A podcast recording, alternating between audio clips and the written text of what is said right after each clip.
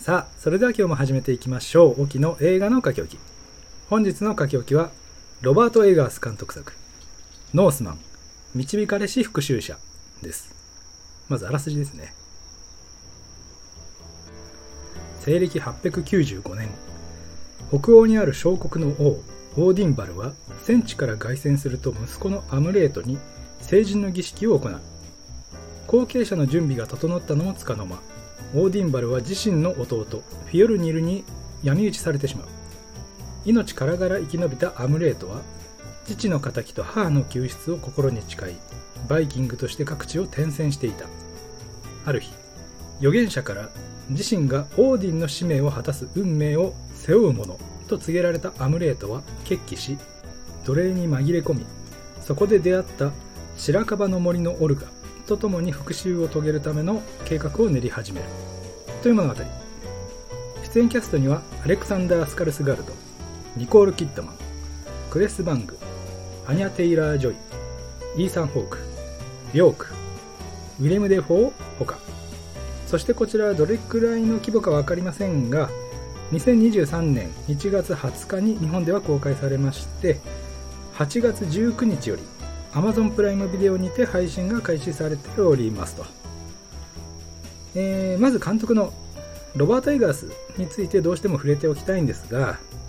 前監督作の「ライトハウス」ですね。これがまた非常に凄まじい作品でして未見の方がいたらぜひ見ていただきたいところですけども、えー、灯台の光に見せられて正気を失っていく2人の灯台森の話でもうなんというか見ているこっち側も正気じゃいられなくなっていくんですね。本当に見るサンチェック作品みたいな劇場版クトゥルフ神話と言っていい。そんな好きな人にはものすごく刺さる強烈すぎる一作を執筆監督したのがロバート・エガスと。その大絶賛されたライトハウスではそこかしこに神話をモチーフにしたような強烈な描写やセリフ物語構成が多岐にわたっておりましてそういった暗喩に満ちていた前作から今回のノースマンではそういった内包されていたものが時代設定的に神話が言葉としても表に出てくるようになって、まあ、実際どうだったのかというところですけども思ったよりは控えめだったというか、えー、バルキリーがバルハラに向かって馬で駆けていったりとかそういう幻想的なシーンはいくつもあったんですけど思ったほど全編を通して前面に出てきたわけではなかったですね。現実の過酷さとのメリハリが狙いだったのかなとも思いましたが結構覚悟を決めて鑑賞に臨んだんですけども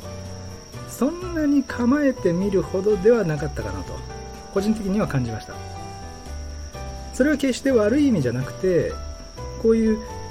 神話とともにある人間たちのドラマってどうしても言葉が難しかったりとか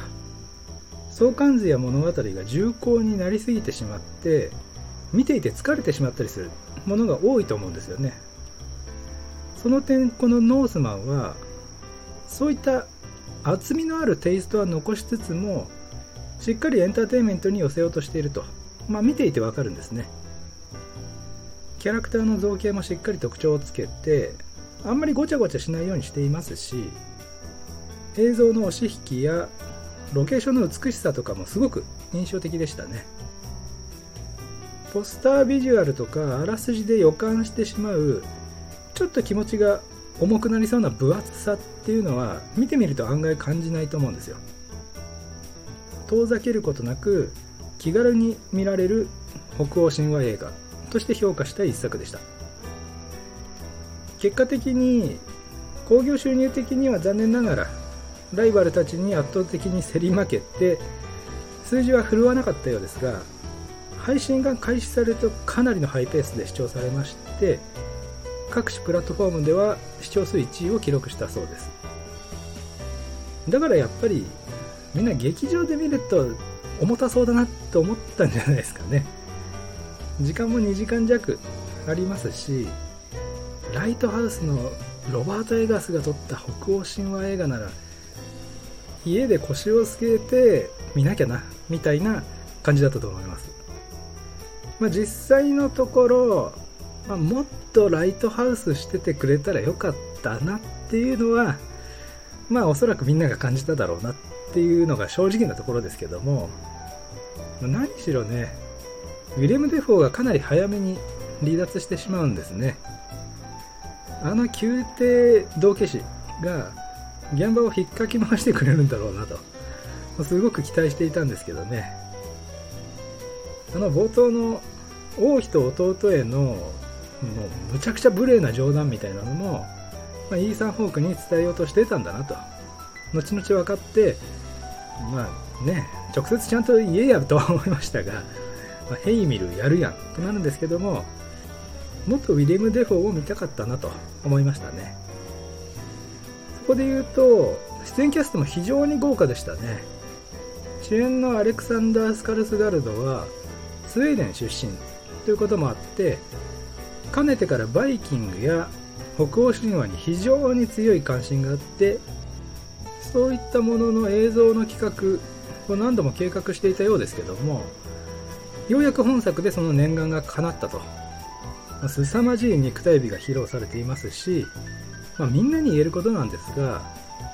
あの時代特有の全員が持つ残酷さというか、まあ、いわばそれが普通なんですけどその中でもちょっとマシな方っていう絶妙な立ち位置をスカルスガルド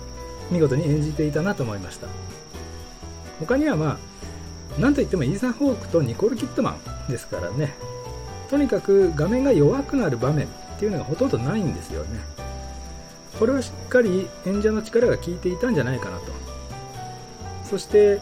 何がとは言いませんがアニャ・テイラー・ジョイのファンの方は必見ですよと、まあ、強めにお伝えしておきます。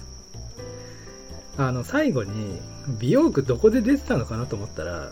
あの幻の中で一瞬だけ出てきたあの預言者だったんですね。